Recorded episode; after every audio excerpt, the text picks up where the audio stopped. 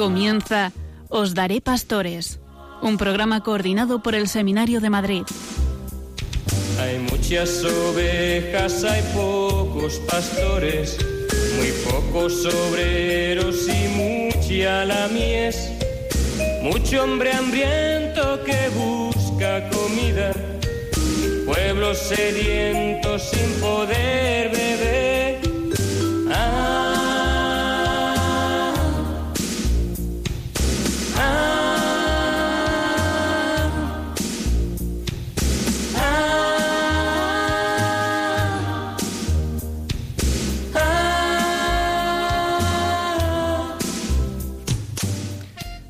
Buenas noches a todos los que nos escucháis un jueves más en el programa Os daré pastores. Yo soy Miguel Luna y me acompaña Israel Castillo. Buenas noches, Israel. Muy buenas, Miguel. ¿Qué tal? Me alegro de saludarte una noche más aquí en Nos Daré Pastores. Muy bien, perfecto. Aquí estamos una noche más y para el programa de hoy os tenemos preparado un programa especial en el que traemos a dos compañeros seminaristas procedentes del continente africano. Pertenecen ni más ni menos que al segundo país más grande de África y el único de todo el continente que está entre los 10 países con más católicos del mundo. En unos instantes os los presentamos. Esto va a ser para la primera parte del programa. En la segunda parte hablaremos con Eugenio Pérez, ordenado diácono el 10 de junio del año pasado, junto a otros 14 compañeros formados en el Seminario Conciliar de Madrid, y que será ordenado presbítero el próximo 28 de abril en la Catedral de la Almudena, a la que estáis todos invitados.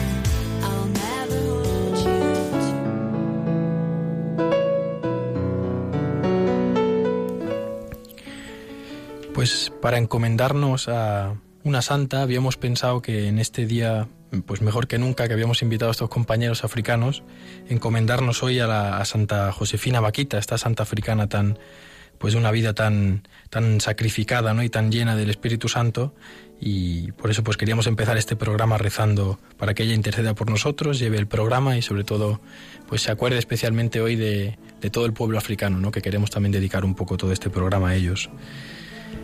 Oh Dios, Padre de misericordia, que liberas a los oprimidos y consuelas a los necesitados. Padre bondadoso que nos diste a Santa Josefina Vaquita, como hermana universal y modelo evangélico de fidelidad, sencillez y de activa caridad. Y la enriqueciste con tantos dones y virtudes y dotaste de tan fuerte y profunda fe que ninguno de los tantos obstáculos que encontró en su camino lograron abatirla y nos dejó un noble ejemplo de santidad, enseñándonos que la virtud y la perfección están al alcance de todos. Danos también a nosotros creer y amar según nos enseña el Evangelio.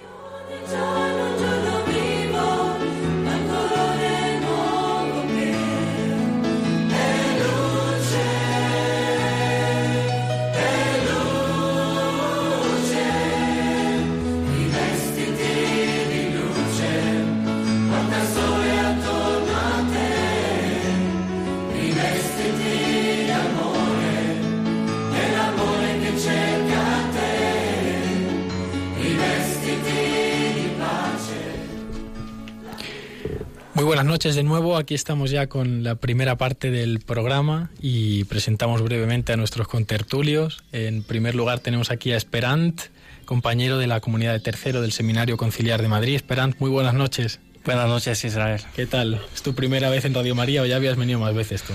Bueno, he venido muchas veces con la parroquia Santo Domingo, donde estuve de pastoral el año pasado. Ah, muy bien. O sea, eres un viejo conocido ya de, de Radio María.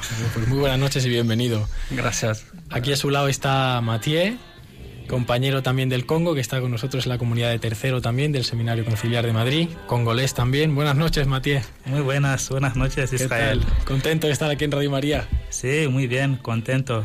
Esa es la primera vez que, Ah, es tu primera vez. sí, sí, sí, bien, que pues. estoy aquí. Sí, Pues ya volverás, seguro. ¿eh? Una vez que vienes una vez, luego siempre te traen de vuelta. O sea sí, que... sí, lo espero. Muy bien, bienvenido. Gracias. Y luego, Miki, presentas tú a, a Eugenio, el, Bueno, di- sí. el diácono, que ya lo hemos presentado un poco sí, antes. Sí, y luego hablaremos, será para la segunda parte del programa, pero también te saludamos ya. Buenas noches, Uge. Buenas noches, Miguel. Y, y bueno, ya hablaremos luego. Eres, es diácono actualmente y se ordenará pronto en la Catedral de Madrid. Y bueno, ya le, ya le haremos unas preguntitas luego. Sí, actualmente activo en la parroquia San Gregorio Magno, si no me Así equivoco. justo. es, ya. Y ya te queda poquito para la ordenación. Nada, el mes que viene. Madre mía, lo hemos traído ya casi casi preparándose en los últimos, los últimos días ya. Sentidos como en casa, tranquilamente, y vamos comenzando con las preguntitas. Así que bueno, presentaros primero, nombre, ya hemos dicho, pero edad. Podéis hablar un poco cada uno de vosotros, cómo habéis llegado hasta aquí, cuánto tiempo lleváis en Madrid. Tú puedes empezar si quieres, Esperante. Eh, yo soy Esperan Makashi, eh, congoleño. Estoy aquí en Madrid hace un año y cinco meses. ¿no? Sí, un año y cinco meses. Llegó aquí en España desde 22 de septiembre del año 2016. Y bueno, durante este tiempo aquí en España, bueno, ha sido un, un momento de aprender y sobre todo de escuchar, ¿no? De ver cómo se hacen las cosas por aquí, que es muy diferente de, del Congo, que es mi país. Ahora tendrás tiempo para contarnos cosas de- del Congo. Sí, sí. Y luego en tema académico de asignaturas y tal, estáis un poco entre varios cursos, ¿no? Porque ya habéis estudiado antes teología en el Congo también. Sí, hemos estado en el seminario del Congo durante cinco años, normalmente cinco años. Y después de haber hecho tres años de filosofía, dos años de teología, bueno, el obispo decidió de mandarnos aquí en Madrid, en el seminario conciliar de Madrid, para seguir la formación. Entonces, por eso eh, en la universidad no tenemos una clase así para estudiar, tenemos asignaturas sueltas en cada clase, que es un poco muy complicado así, pero bueno. Para que los oyentes se imaginan un poco, a Matías y a Esperant los vemos por la mañana y por la tarde yendo y viniendo de clase continuamente porque los pobres tienen que hacer verdaderos milagros y prodigios para poder ir a todas las clases, pero decimos que, o sea, verdaderamente yo testifico que son muy buenos estudiantes y como ya los oyentes están comprobando, hablan español fenomenal, lo han aprendido muy rápido y, y con, mucha, con mucha eficiencia. Tú, Matías, em, ya entrando un poquito más en materia, cuéntanos brevemente cómo fue el momento de tu vocación, de tu llamada al sacerdocio, cómo lo viviste, porque eres muy jovencito, tú entraste al seminario muy joven también. Sí, y soy Mathieu y tengo 20 26 años ahora. Y en mi familia somos seis, dos chicos y, y cuatro chicas. Y mi vocación, y puedo decir que ha sido desde mi, mi infancia y tengo muchos contactos. Mi familia es una familia eh, católica. Mis padres son católicos practicantes y así que desde mi infancia y he tenido contactos con sacerdotes y todo eso en el colegio y pues quería quería también un día ser como como ellos los sacerdotes así que sí poco a poco y terminé el colegio con 10 18 años y directamente me fui al seminario, sí. Pues es una muy buena experiencia y, y aunque me imagino que cuando decidiste un poco, ya lo estabas pensando entrar al seminario, ¿hubo algún momento de duda, algún año en el que dijiste, "Mm, me lo voy a pensar mejor? O quizás pues el pensamiento de tener una familia, de ir por otro camino, seguro que en algún momento lo pensaste también, o, o estuviste siempre como muy seguro. Pues estuve muy seguro, pero que antes de terminar el colegio, porque allí en el colegio y encontré a muchos amigos que, que no eran católicos. Y me, hizo, me hice amistades con ellos y esto perdí un poco poco la vocación porque empecé a, a- a caminar con ellos, a hacer muchas cosas con ellos, Claro. y, pero que lo tenía seguro, yo quería, quería, siempre quería ser sacerdote y cuando terminé el colegio y con el grupo, me, eh, me integré en el grupo de, de jóvenes de la parroquia y todo eso y me ayudaron mucho, mucho a, a poderse seguir, sino que seguro que había momentos de, de, de dificultades, De sí, duda, de claro, dudas, normal, sí, sí. pero que lo tenía, lo tenía seguro. Sí. Hemos visto que el Congo es un país espectacularmente grande y precioso, eh, riquísimos, con muchísimos recursos naturales. Contanos un poco dónde se sitúa en el continente africano y de qué ciudad venís. Eh, el Congo, en continente africano, se encuentra en centro de África. El Congo, bueno, para no tener dificultades, tenemos dos Congos en Sí, África. sí, sí. Y nosotros somos de la República Democrática del Congo. Es. Entonces, Congo tiene 25 provincias y nosotros los dos somos de una provincia que se llama provincia de Kasai. Kasai, la ciudad se llama Kananga. Kananga es como la ciudad más grande también, pero donde se encuentra la, dióce- la diócesis nuestra, eh, la diócesis se llama Mueca. Está en 250 kilómetros de Kananga. Madre mía. Lejos. Mejor lejos. Sí, es un país muy grande. muy lejos. es Por eso, grande. cuando nos vamos en seminario, hacemos todo el año sin, sin volver en la familia, solo en junio para volver. ¿El seminario junta eh, seminaristas de otras diócesis? ¿Os pertenecéis todos a la misma? Sí, y los seminarios en el Congo son divi- divididos, divididos según las provincias eclesiásticas, sí, sí. Claro. Y hay y, 47 diócesis en, en Congo, todo el país, y, se- y seis, dentro de 47 hay seis provincias eclesiásticas y 41 dio- diócesis. Y nosotros somos de una de, de, de las seis eh, de, la, de las seis eh, provincias eclesiásticas. Y nuestra provincia eclesiástica tiene ocho diócesis. Y tenemos un seminario para ocho diócesis, sí, pero eh, seminario, un seminario interdiocesano, Ah, sí, dividido en cinco casas de formación, tres casas de filosofía y dos casas de teología para ocho ¿Y diócesis. cuántos sois en total? Entre las seis diócesis, viviendo en las cinco casas, ¿cuántos seminaristas estáis? Pues, y mm, el nombre de todos, y no lo sé exactamente, pero que y el, se- en el seminario, el seminario donde eh, estábamos nosotros, Sí. y este año hay, y, Hay o- 80 y 80. 80. Bueno, entonces sí. bastante parecido al Sí. seminario de Madrid, más o menos. Sí, más o menos. parecido. Pero solo en una de las casas. Sí, es, Es una, una- es una, es es una sí, sí. Hay que contar luego las cuatro. Hay cinco casas. Hay claro, tres, claro, tres de filosofía. Ahí, bueno, nosotros dos hemos hecho cada uno la filosofía aparte. No hemos, Ah, no hemos estado en una casa todos. Y cuando hemos terminado los tres años de filosofía, nos hemos encontrado para empezar la teología. Sí. Ya, ya, ya. Y ahora hablando de, porque a mí me, me pica un poco la curiosidad, Sí. habéis hablado de que son muchísimos seminaristas y tal, y precisamente vosotros dos Sí. fuisteis un poco como elegidos, ¿no? O se os preguntó antes si queríais venir a España. Yo me pregunto un poco cómo fue el momento, imagino que os llamaría el obispo o el primero el rector del seminario, y luego el obispo os dijo que quería hablar con vosotros un poco y haceros una propuesta y tal. ¿Y cómo fue esperante ese momento cuando te llama el obispo o el rector y te dice si te quieres venir a España? Eh, gracias. Eh, normalmente la diócesis nuestra, diócesis de Mueca, eh, el tiempo que nosotros hemos estado ahí, fuimos 38 seminaristas por la diócesis.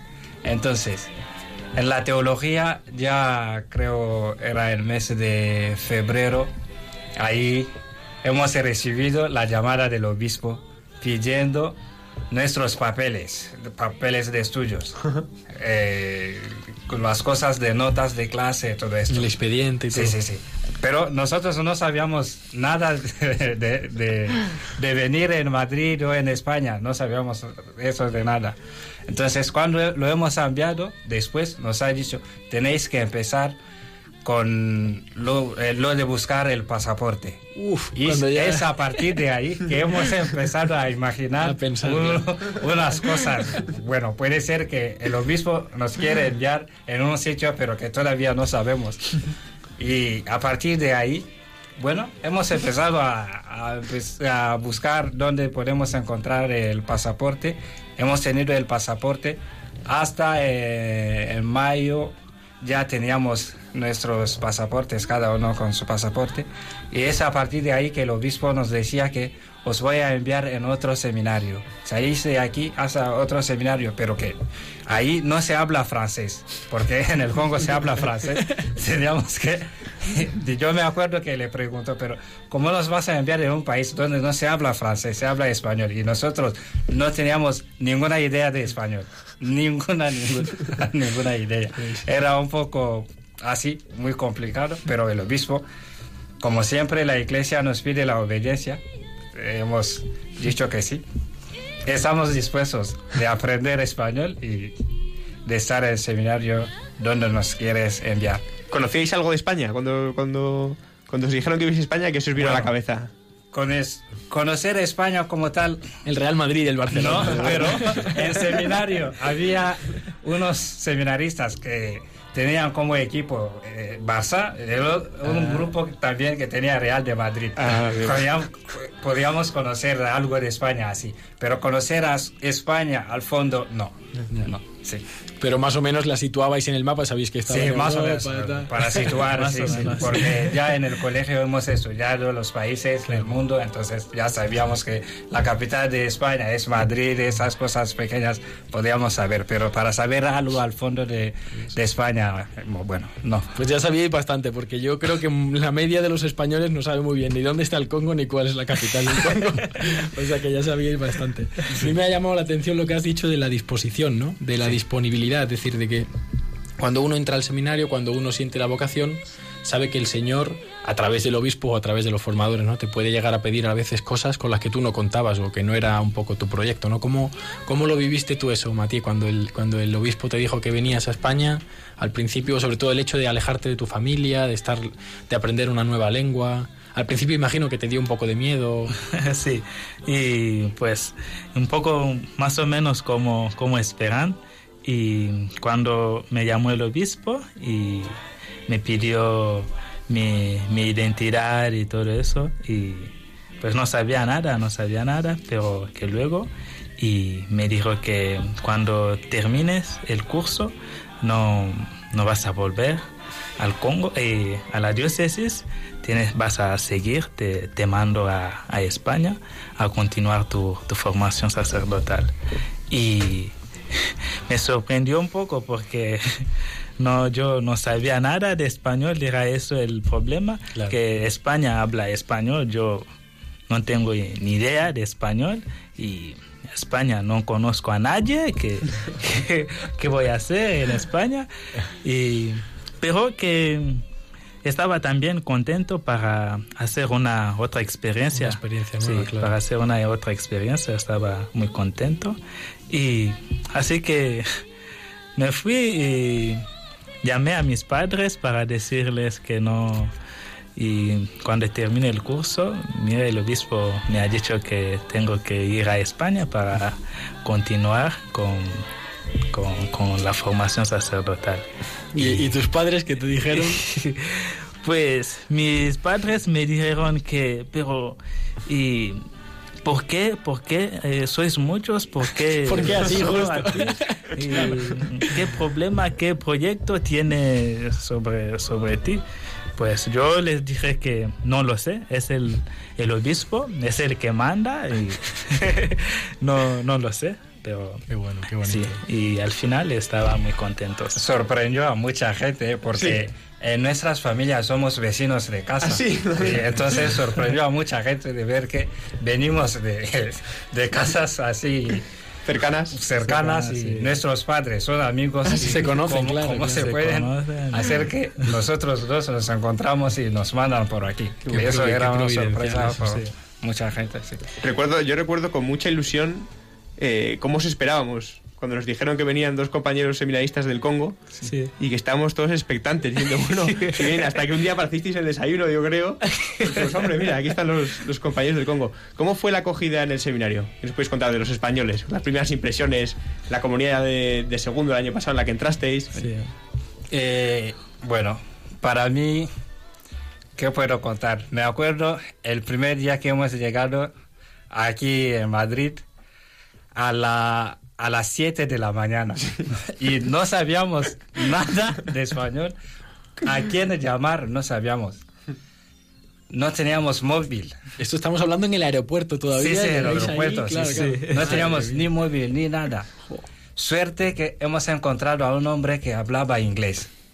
Él le pidió su móvil y hemos llamado a un, un sacerdote congoleño que estaba por aquí.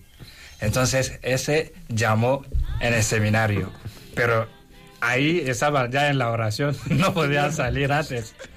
Teníamos que esperar hasta las ocho y media, de siete, con frío. Todo Ay, esto era un poco muy Es duro. importante lo del frío, ahora hablaremos un poco porque ellos no están muy acostumbrados a este clima. ¿eh? Y, bueno, lo- luego comentamos un poco sobre el frío. con frío todo eso, a las ocho y media hemos visto a unos hombres venir a, a buscarnos. No sabíamos quiénes, quién eran.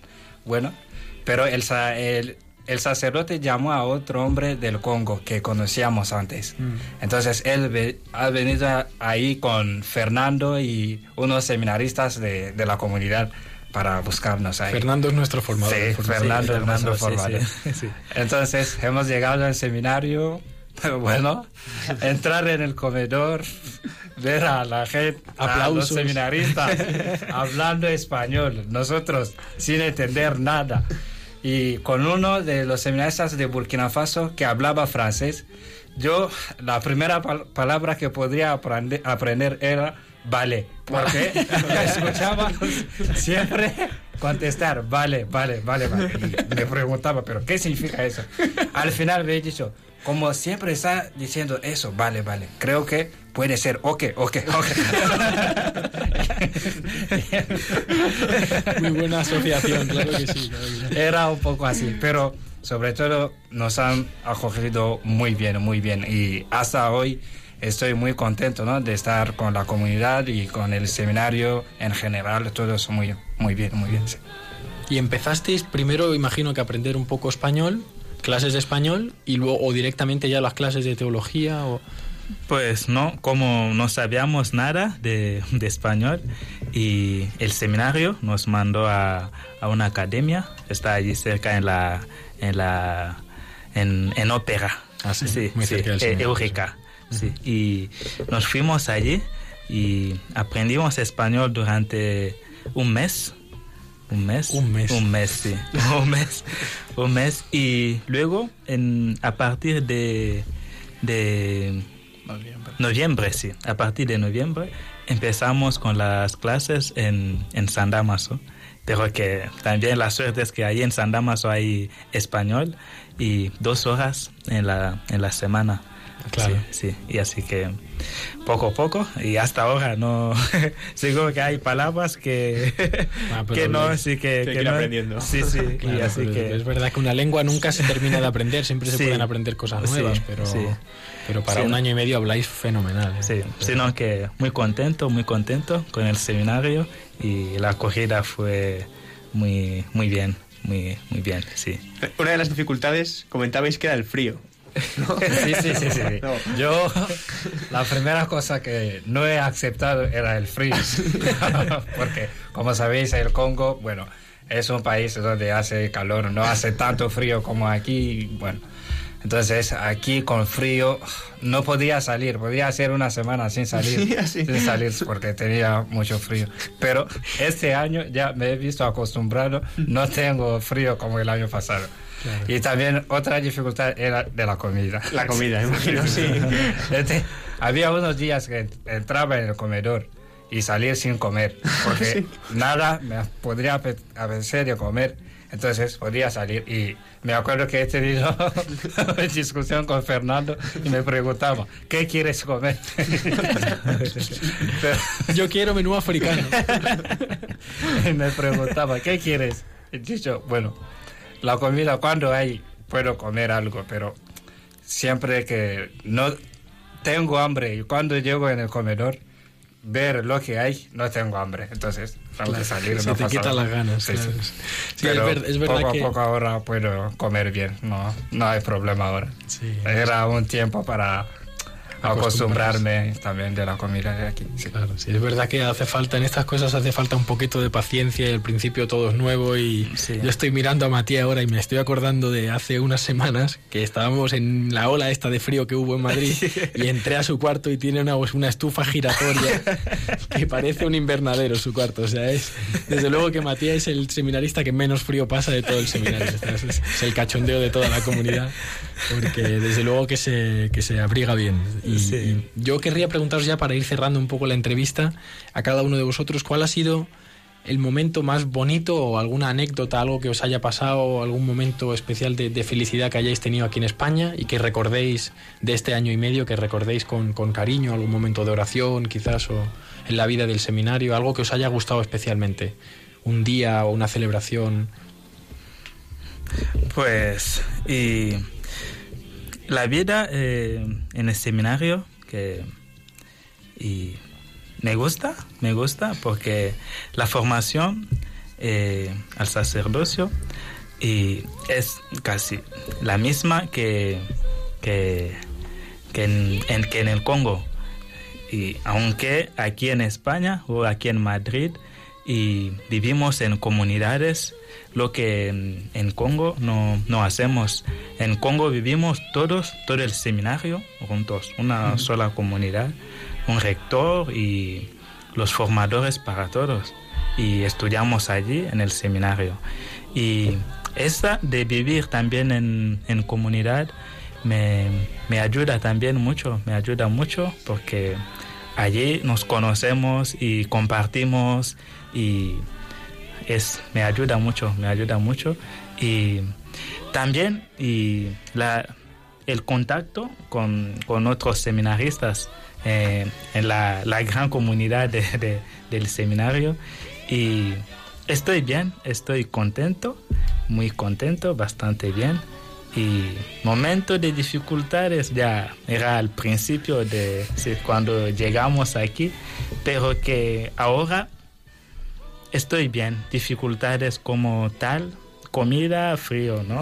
ya nos hemos acostumbrado ya. Bueno, la familia que está lejos sí, también. la familia que sí y, y cuando los domingos, por ejemplo, que después de, de pastoral cada uno se, va, a su casa, sí. y yo me quedo allí y, y pienso un, un poco a, a mi familia, Claro. porque así, hace casi dos años y medio que no, no he visto a nadie de, de mi familia.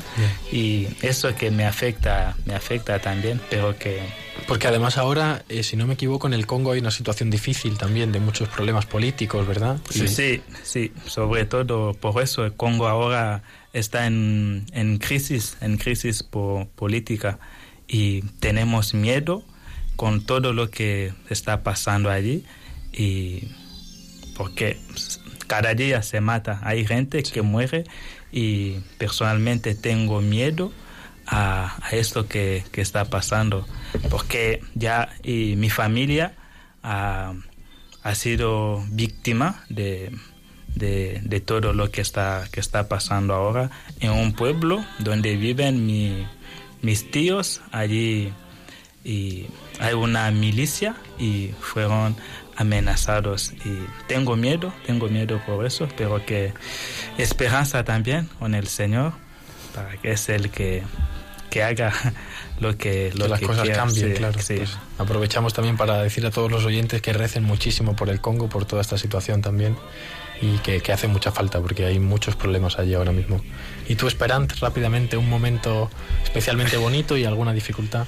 Eh, yo, un momento que me ha marcado mucho. Bueno, es el tiempo que celebramos cumpleaños eh, en la comunidad. que ahí podemos, bueno, jugar bien con los compañeros, dar a uno un golpe, así es un ambiente más bonito que me gusta mucho y que favorece también la vida comunitaria, ¿no? La fraternidad entre compañeros. Me gusta eso mucho. Y también me encantan las entrevistas que hacemos, bueno, después de cada dos, dos semanas con el formador. formador, sí. Ahí nos ayude también a crecer eh, en la vocación, ¿no? Crecer mucho. Las dificultades que tengo sobre mi vocación les puedo contar a mi formador y también a mi director espiritual, que ellos me pueden muy bien ayudar. El valor que tiene la dirección espiritual del seminario, eso me ayude también mucho a, a crecer bien. Pero dificultades así, bueno, personalmente no tengo dificultades así. Bueno, no. Las que no. hemos dicho un poco No, ya por sí, la sí, familia. la- las dificultades son de pensar unos días a mi familia, que, claro. bueno, como momentos de vacaciones, de Navidad, de Pascua, así, que te quedas en seminario, bueno, pero con, con alegría, ¿no? De ver unos compañeros que te dicen, oye, puedes venir en mi casa dos días, tres días. Eso es también una cosa que te quita de pensar a tu casa. Claro, Eso, vivir la comunión. sí. Muy bien, pues terminamos ya esta primera parte del programa. Todavía nos despedimos, pero creo que tenéis algo especial para nosotros eh, al terminar. Entonces, terminamos esta parte del programa con una canción que, que habéis elegido y esperemos que les guste mucho a, a los oyentes. Muchas gracias, muchachos. Muchas Muchas gracias.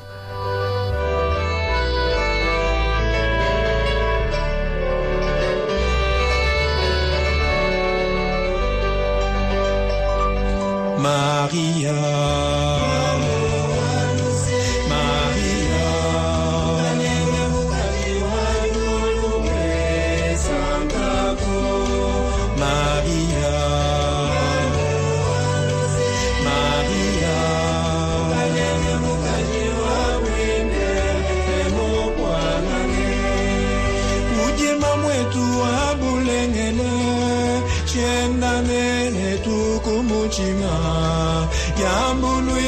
lyabana bebe maria maria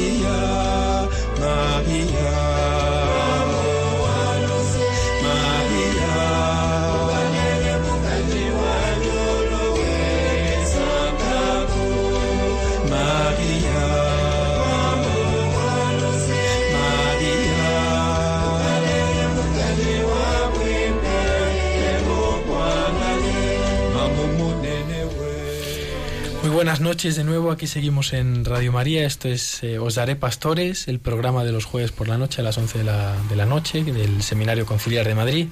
Y aquí seguimos en la segunda parte de nuestro programa, saludamos de nuevo a Eugenio Pérez, diácono de la parroquia San Gregorio Magno. Buenas noches Eugenio, Muy buenas noches, Israel. Encantado de estar aquí. muchas gracias por venir. Tú eres también un, vie- un viejo conocido de Radio María, creo, ¿no? Habías venido Bueno, creo que he venido un par de veces, sí. Sí, sí, sí. pero vamos, esto hasta controlarlo, como vosotros. En el seminario, en seis años de seminario, antes o después, te acaban liando siempre Sí, para sí, venir algún día al seminario. Muy bien, pues queríamos traerte un poco, Eugenio, para que nos cuentes brevemente pues cómo está siendo ya tu preparación al sacerdocio, que ya, como has dicho antes al principio de la presentación, te queda muy poquito y, y, bueno, cuéntanos brevemente quizás cómo sea, cómo es el día a día de un diácono, porque es una figura también que como dura tan poco tiempo para la mayoría de los diáconos, porque luego pasan ya al sacerdocio muchas veces, como que no sabemos muy bien cuál es la función de este que va con la estola ahí en diagonal y no sabemos muy bien cómo es tu día a día un poco, qué haces en la parroquia. Pues en general el día a día es muy intenso, muy intenso. Yo no sé si esto se calmará cuando sea sacerdote, pero por ahora Me parece a mí que no. Porque bueno, como sabéis, eh, el año, en el año del diaconado todavía no hemos acabado los estudios.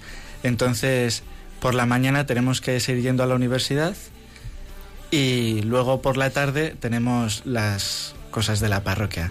Pues catequesis o grupos de jóvenes, grupos de matrimonios, las misas, adoraciones, etcétera, etcétera. Y entonces, claro, eh, yo me veo muchas veces preparando por la mañana lo que voy a hacer por la tarde en catequesis y el- los huecos entre las catequesis estudiando lo que tengo que entregar al día siguiente en la universidad. Y, y bueno, eh, sinceramente cuando acabe lo de la universidad pues creo que tendré algo más de tiempo, pero por ahora suele ser así. Y, y bueno, pues en algún hueco libre preparas la predicación. que de vez en cuando te toca, claro. Claro, me toca, porque bueno, en mi, mi parroquia me ha tocado eh, un sacerdote, Fran, el párroco, que bueno, me cuida mucho en todo esto del diaconado y en la preparación al sacerdocio. Y, y, bueno, me pregunta siempre, ¿hoy predicas, Eugenio? Y yo, hoy no me ha dado tiempo. mejor no.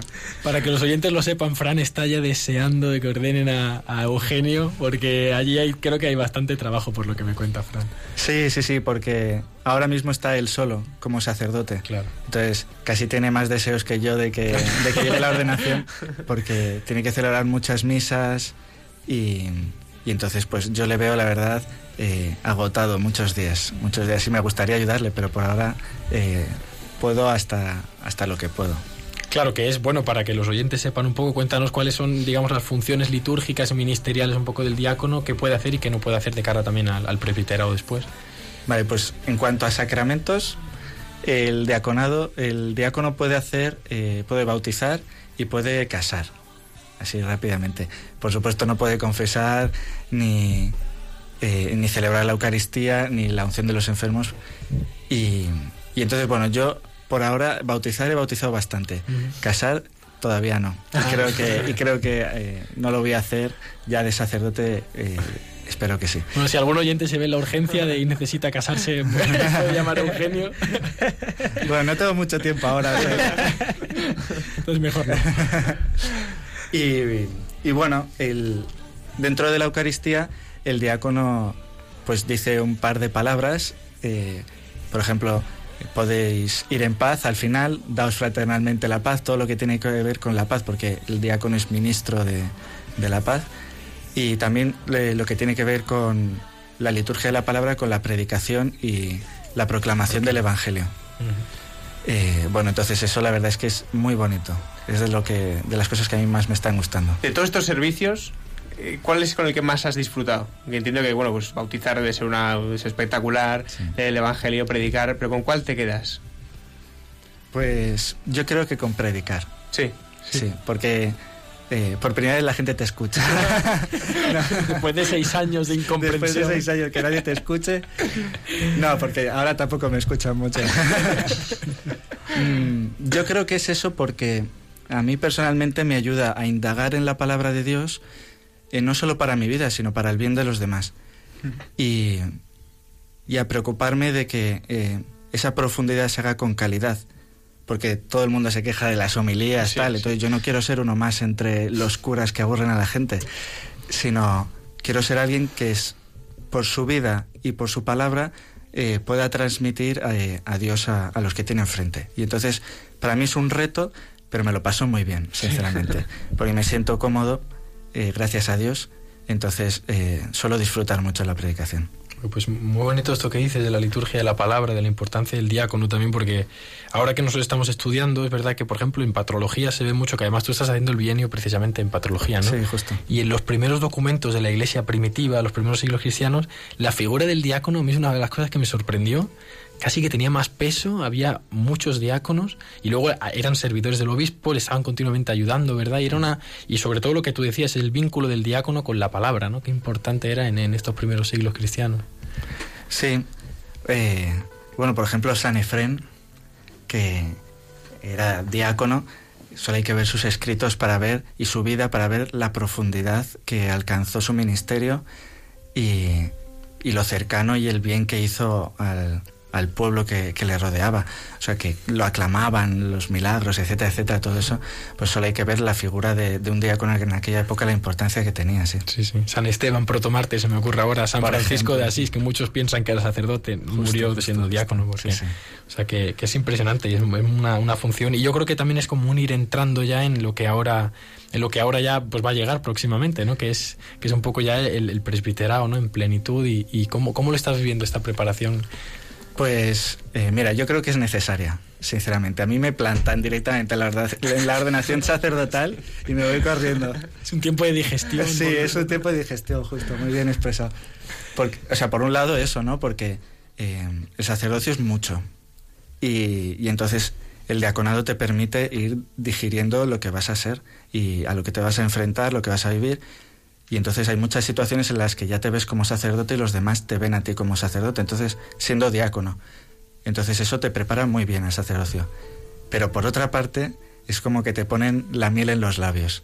Claro. Es decir, puedes hacer muchas cosas, eh, estás muy cerca ya, pero no eres sacerdote, entonces no puedes celebrar la Eucaristía, no puedes confesar, y son como dos cosas que son importantes, pero cuando eres diácono son importantísimas. O sea, descubres que tienen una, una importancia vital. Qué bonito esto. Esto puede parecer una tontería, pero los diáconos ya empiezan a vestir de clériman. Entonces, cuando has pasado toda tu vida vistiendo pues, pues de normal, cuando comienzas a vestir como un sacerdote y siendo diácono además, no sé si tendrás alguna anécdota graciosa pues de, de, pues de confusiones o cómo ha sido ese experimentar el, el verte vestido de negro completamente y, y, no sé, alguna cosilla. Pues, pues tengo algunas anécdotas buenas y malas también. Eh, bueno, estaba una vez en, la cola para irme a confesar y entonces, bueno, había mucha, mucha fila, ¿no? Y, y una señora me dijo, oye, ¿y por qué no me confiesas tú? y le dije, pues mira, yo lo haría encantado, pero es que todavía no soy sacerdote. Y me dice, ah, bueno, pues reza por mi hijo. Qué maja. Sí, sí, me tuvo 10 minutos explicándome la vida de su hijo, que el pobre tal. Y yo, bueno, pues encantado de rezar por, por su hijo, pero bueno. No se confesó ella, pero confesó a su hijo. casi. Sí, prácticamente. Y luego sí, alguna vez también me ha pasado de, de que te digan alguna cosita por la calle, así, pues eh, algún, algún insulto o algo así. Pero una vez estaba con mi madre eh, y había unos chicos así en un banco y empezaron a decir tonterías. Y yo no les hice caso solo para que mi madre no se enterase, porque me di cuenta que ella no, no se había enterado y seguí, seguí caminando y ahí se quedó la cosa. Y, pero bueno, para mí, sinceramente, el vestir de, de clériman es libertad. Primero porque no me tengo que levantar todos los días y a levantarme pensar que me voy a poner. Muy práctico eso. Sí, es muy práctico. Eh, luego, o sea, porque me libera a, a nivel de, de la imagen. O sea, todo el rato pensando eso, pues, eh, la imagen que muestro ante los demás, si la camisa esta, si cual, tal. Pues no, voy siempre igual y ya está. Eh, me libera también del testimonio ante los demás. Porque ya, pues los demás saben quién eres, ¿no? Solo con mirarte. Entonces, pues no tienes que, nada que esconder, de hecho no te puedes esconder. Exacto. Entonces muchas veces eh, vas a un restaurante y bendices la comida, a lo mejor antes te da un poquito de vergüenza. Ahora pues levanto el brazo y, y bendigo todo el restaurante. Totalmente, qué bonito eso que dices, sí, sí. Y luego también nosotros que todavía estamos en el seminario y tal, os vemos de vez en cuando aparecer, luego volvéis a desaparecer y tal. ¿Cómo es eh, la vida de diácono? El contacto con el seminario ya es mucho menor, como decía, ya estáis un poco más implicados en la parroquia, pero de, de vez en cuando venís a visitar el seminario, tenéis ahí todavía algunos cursos, ¿no? Sí, bueno, eh, mantenemos la formación. Nuestro formador es don Jesús Vidal, el nuevo obispo auxiliar. Y, entonces vamos hasta ahora, porque justo este último lunes hemos tenido la última formación. eh, veníamos lunes y jueves a recibir una hora de formación sobre pues la vida que vamos a, a tener a partir de la ordenación. Eh, cuestiones como la confesión, los diferentes tipos de penitentes que hay, las conciencias que tienen esos penitentes, la Eucaristía, cómo se usa el misal, cosas así. O sea, cosas muy prácticas también, por ejemplo, de gestión de la parroquia y cosas espirituales de, de la vida sacerdotal y de fraternidad sacerdotal, cosas así. Entonces, Claro, es- además es muy bonito también que uno ya cuando se va acercando al día de la ordenación sacerdotal, que piense también un poco, que mire hacia atrás y vea el tiempo de seminario, qué es lo que te ha traído un poco, o sea, qué es lo que más te costó en su momento digamos como si estás si estás viendo ya un poco los frutos de este tiempo de que el tiempo de seminario lo- no se sabe hasta que uno no está ahí dentro no se sabe muy bien lo que lo que significa no pero es un tiempo de renuncia al mismo tiempo de muchas ganancias de ir ganando una estructura de oración y tú ves eso ya un poco esos frutos Pues eh, mira, yo durante el seminario muchas veces me sentía frustrado porque no, ve- no veía un progreso en mí. Eh, en la vida de oración, en la vida de caridad, etcétera, etcétera, etcétera. Y, y cuando yo entré al seminario, una de las cosas que tenía en el corazón era lo de, eh, mira a los que están como ovejas sin pastor, necesitan que alguien se entregue por ellos, ¿no? Y entonces yo pues me frustraba porque no veía no me veía un corazón de pastor que quiera entregar el corazón muchas veces. Y sin embargo, cuando me han soltado ya del seminario, he descubierto que me voy solo a buscar esas ovejas. ¿Sabes? Como que mi corazón tiende a eso. Claro, en, cierto modo es lógico porque en el seminario es un poco burbuja y entonces no te enfrentas a esas situaciones y parece que tu corazón no acaba de, de formarse en este sentido. Pero luego, cuando sales fuera, eh, pues te das cuenta de que sí que, sí que se ha formado, sí que tienes un corazón de pastor y gracias a Dios que, que es así, ¿no? Qué bonito esto, sí. Yo, yo creo que casi todos lo pensamos. Es verdad que el seminario tiene como esa virtud de a veces ir sembrándote cosas de las que tú realmente no te das ni cuenta en el día a día. Llámese, pues eso, una estructura, un horario eh, para rezar o, pues eso, la comunión de la que hablaban antes Esperanto y Matías, ¿no? Con los compañeros y tal. Y uno parece como que lo normaliza. Y es verdad que sales, en- sales del seminario, incluso en vacaciones y tal, te das cuenta de que hay algo en ti como que, que va cambiando y que tú no... Muy bonito esto que dices, sí, sí. Pues bueno, yo creo que si, te gustaría contarnos alguna anécdota, alguna vivencia espiritual así de este tiempo de diaconado ya viviendo en parroquia, porque el año pasado, antes de ser diácono, vivía hasta ya cuatro días en el seminario, parece, y luego un tiempo también en la parroquia. Este año ya es completo en, tiempo de parroquia. Pues tienes así alguna anécdota, alguna cosa que, que quieras compartir con nosotros. Pues la verdad es que eh, eso, como los días son tan intensos, muchas veces no tengo tiempo ni de pensar qué es lo que estoy viviendo y, lo que me ha pasado, ¿no? Pero, o sea, sí, no tanto como anécdota quizás, sino como un descubrimiento de esto, de, de- de lo que he estado viviendo este año, es el cariño que tiene la gente a los sacerdotes y a los diáconos por extensión. Porque, bueno, o sea, uno espera que la gente pues se dé cuenta de lo que estás haciendo, ¿no? Que, que estás entregando la vida, pero tampoco lo vives esperándolo, ¿no? O sea, lo deseas, pero no vives, no puedes vivir esperando que, que, te- que lo aprecien. Pero sin embargo, sí que lo hacen. O sea, por ejemplo, hoy mismo una señora de la parroquia, después de yo inte- intentar insistirle una y otra vez que no lo hiciera, me va a hacer toda la comida para la Javierada, que nos vamos mañana. Y sinceramente a mí me, pues sí, me habría ido a, a- a un bar a comprar cuatro bocatas y a unos chinos a comprar una Coca-Cola. Y, y mira que le he insistido, pues no, ella se ha, se ha volcado y dice, sí, sí, mañana por la mañana voy a hacer la misma comida para mi hija que para ti. Pues estos gestos son cotidianos y hacen sinceramente la vida muchísimo más fácil.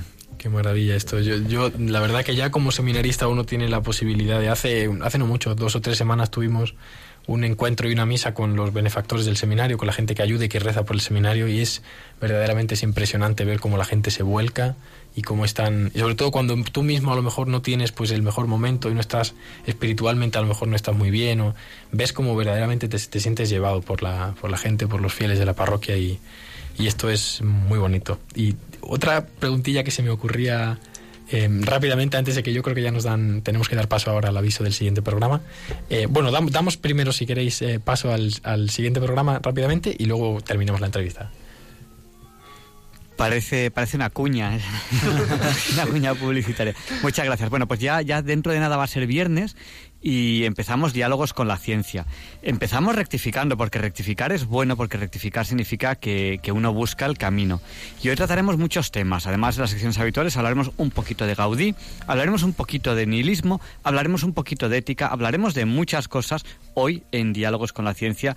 Y bueno, ya saben lo que les voy a decir a los oyentes, que no busquen en el dial porque no encontrarán un programa más variado.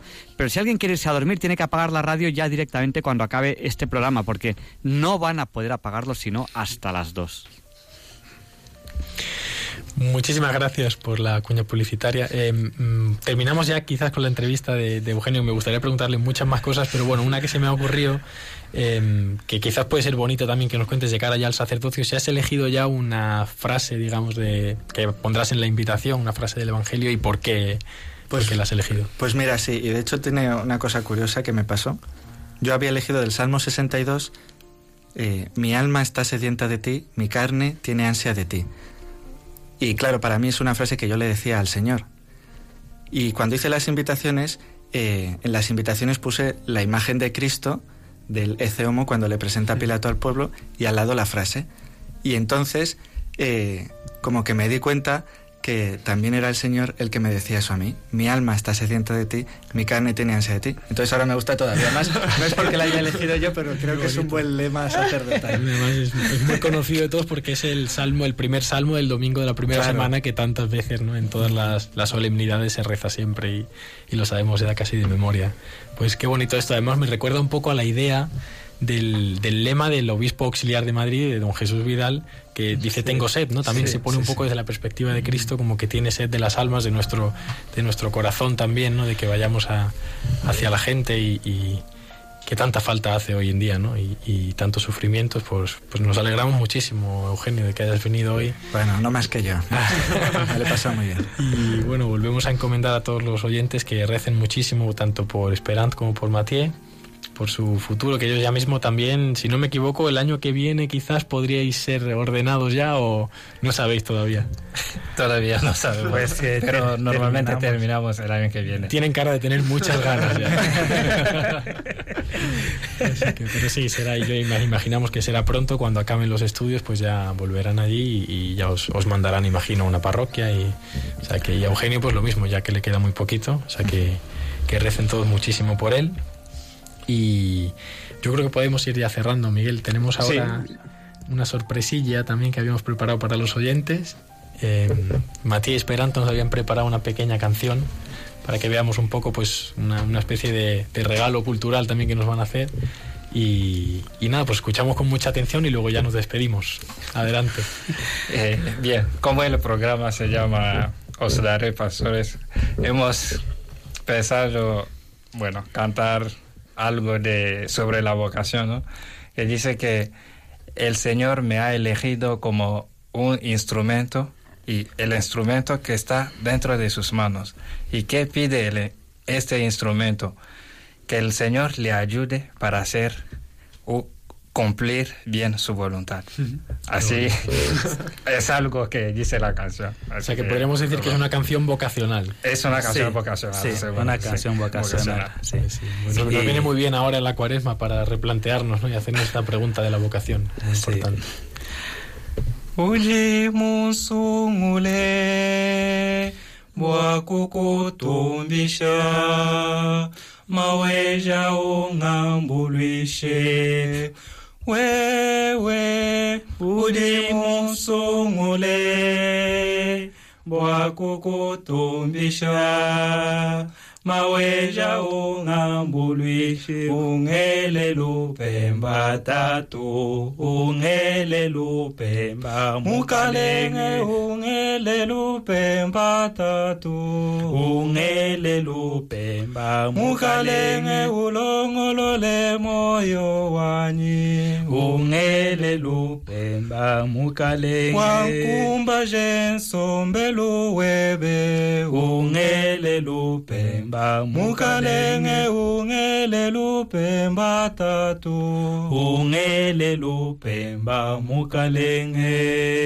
Wewe uli musungule tatu bwakukutumbisha mawenja ungambulwishe. Fumu wani ndi chamwa cha mulimu mubyanza byebe maweja ungambulwishe ungele lupemba tatu ungele lupemba. Mukalenge ungele lupemba tatu ungele lupemba. Mukalenge ulongolole moyo wani ungele lupemba. Mukalenge Pues muchísimas gracias. Estamos, yo estoy emocionado. Sí, preciosa la canción. Tenéis que cantarla en el seminario, ¿eh? Sí, se saben un montón, además. Y, y bueno, además los dos han sido miembros del coro del seminario también y cantan fenomenal. La verdad que es cierto que yo pienso que los africanos eso lo llevan en la sangre, el ritmo y, y la, y la capacidad para la música y, y es extraordinario. Pues la verdad que yo creo que mejor que con esto no podíamos acabar, así que pues saludar de nuevo a todos los oyentes, desear eh, a todos una feliz cuaresma y un feliz también camino hacia la Pascua de resurrección del Señor que recen mucho por todos nosotros, especialmente repetimos por África también, por, por el Congo, por toda esta situación. Y nada, tú... Nada, nos despedimos. Pues muchísimas gracias, Eugenio, por venir. Muchísimas gracias a vosotros. Muy buenas noches. Nos encomendamos. Eh, Mathieu, buenas noches, gracias por venir. Buenas, noches, muchas gracias. Y Esperan. Gracias, Miguel, gracias. Y buenas noches. Pues muy buenas noches de nuevo a todos y gracias eh, por vuestra atención. Muchas gracias.